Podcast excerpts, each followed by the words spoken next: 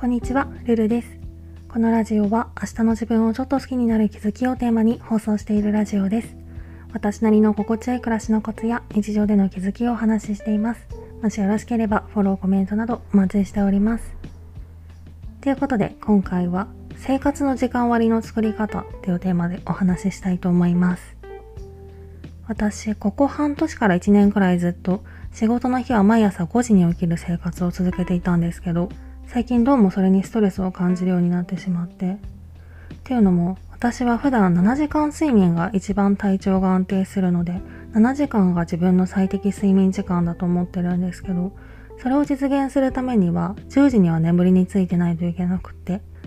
いつも仕事から帰ってくるのが7時前で、そこからお風呂に入って8時、髪を乾かすと8時半、そこから洗濯物を干したりご飯食べたりしてたら9時過ぎってちょっと10時に寝るには窮屈なスケジュールになってしまうんですよね。それがちょっと嫌だなと思っていて。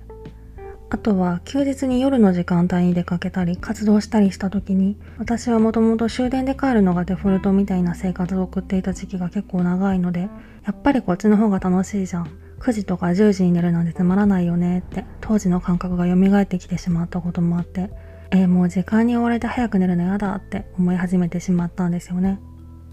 で、結構思いがヒートアップしがちな私はそれだけの理由で、そもそも5時に起きないといけないのは8時に家を出ないといけない仕事をしてるから仕事辞めればいいんだとか思い始めてよからぬ方向に行きかけてたんですけど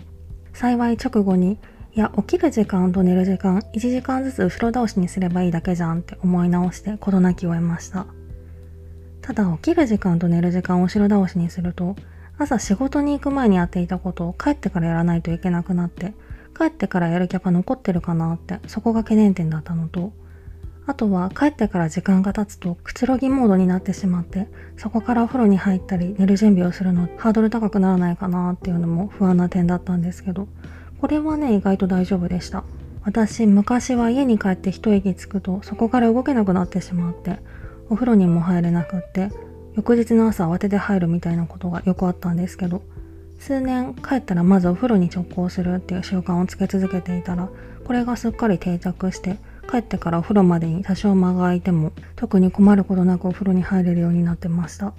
なのでこれからまた気が変わるまでは朝6時に起きて何もせずに家を出る代わりに帰ってから1時間だけ頑張って家のこととかやることとかを片付けるっていう生活を送ろうかなと思ってます。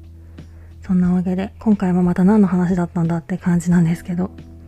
毎日の時間の過ごし方って仕事とか家族がいらっしゃる方は家族の予定とかもちろん動かせない予定もあるけど意外と自分の思い込みで本当は自由に動かせるのに絶対この時間にはこれをやらなきゃって思い込んでることも結構あるなって思ったので特に今回の私みたいに